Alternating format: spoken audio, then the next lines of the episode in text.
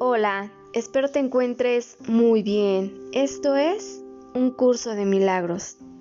Recuerda hacer oración antes y después de tu lección y tómate el tiempo para realizar tres respiraciones profundas y comienza. Lección número 26. Mis pensamientos de ataque atacan mi invulnerabilidad. Seguramente resulta obvio que si puedes ser atacado es que no eres invulnerable.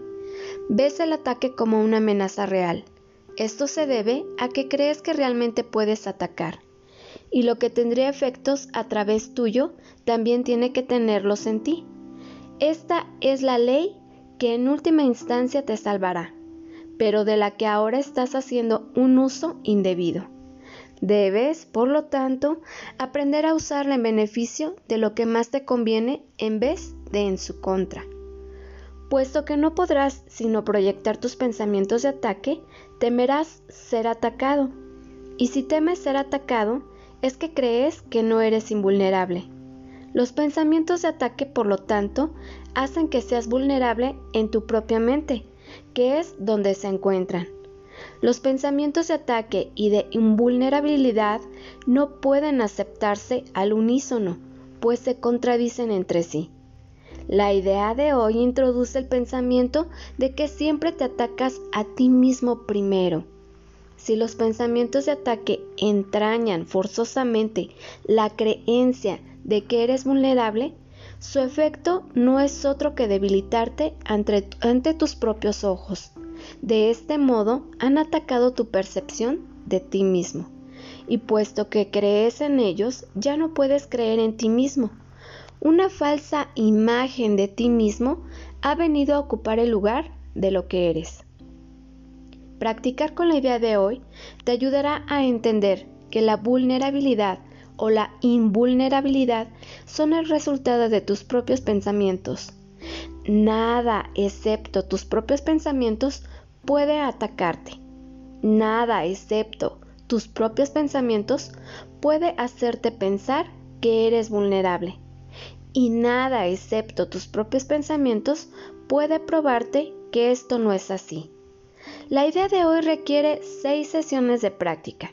Se deben dedicar dos minutos completos a cada una de ellas, que pueden reducirse a uno en caso de que la incomodidad sea demasiado grande no deben reducirse a menos de eso.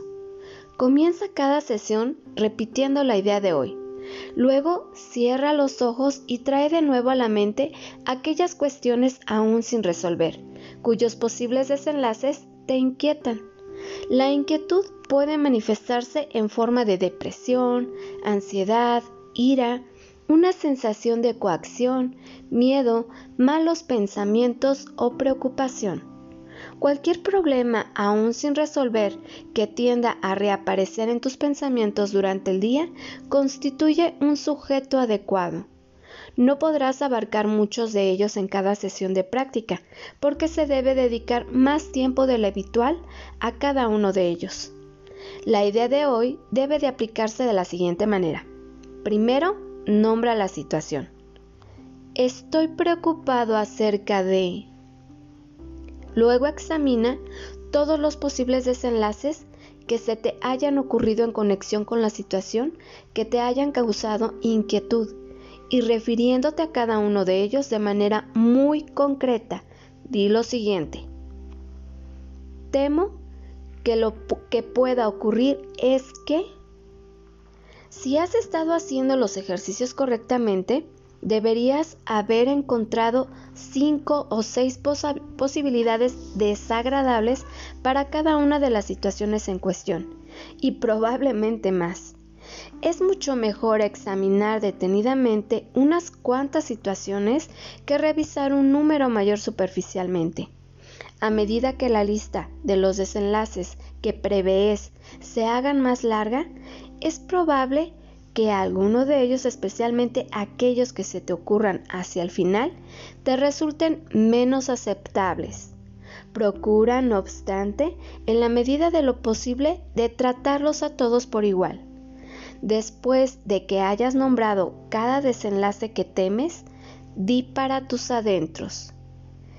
Este pensamiento es un ataque contra mí mismo. Concluye cada sesión de práctica repitiendo una vez más para tus adentros la idea de hoy. ¿Qué me enseña esta lección?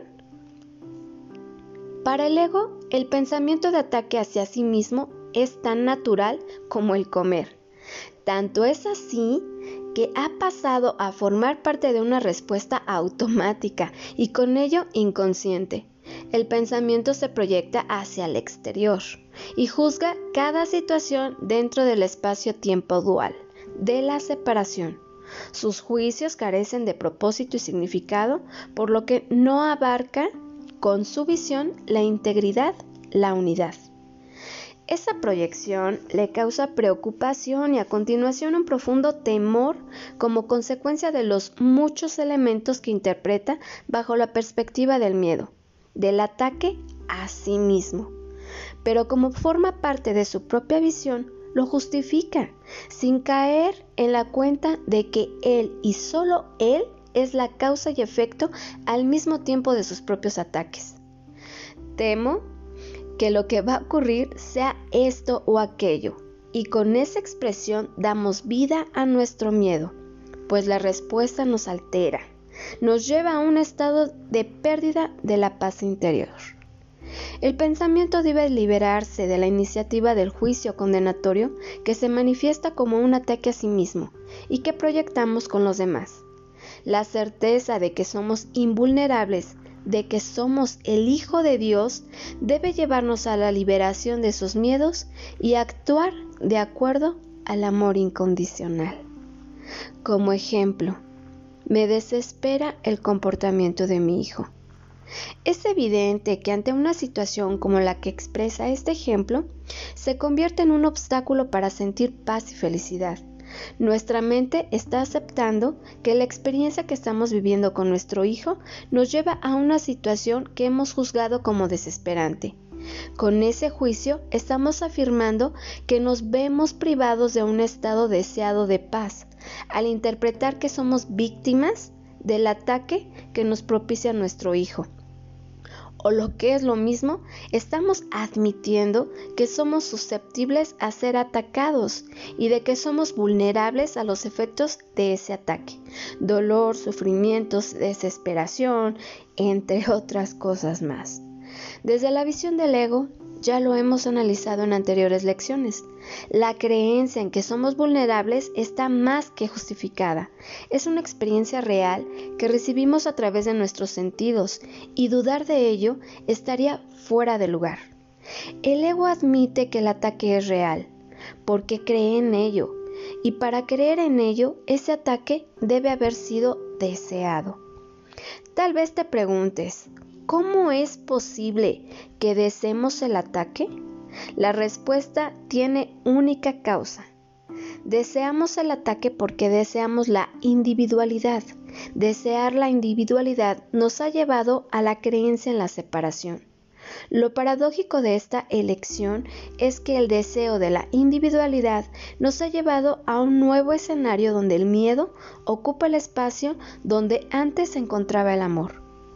La criatura que se encuentra en proceso de gestación mientras se halla en el seno de su madre, creador, mantiene con ella una relación de unidad.